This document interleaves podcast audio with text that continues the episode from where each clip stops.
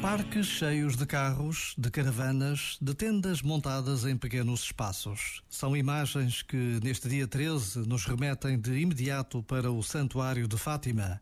Mesas improvisadas onde aparecem os farnéis que foram preparados em casa, o pão fresco que se vai buscar ao café mais próximo, ruas cheias de novos e velhos, de carrinhos de bebê, de cadeiras de rodas e todos escutam o toque dos sinos de Fátima, que a todos encaminha para o recinto do santuário.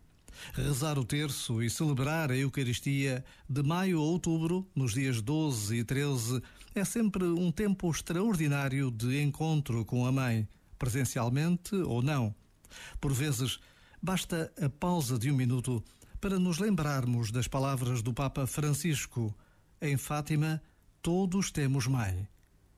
Já agora, Vale a pena pensar nisto. Este momento está disponível em podcast no site e na app.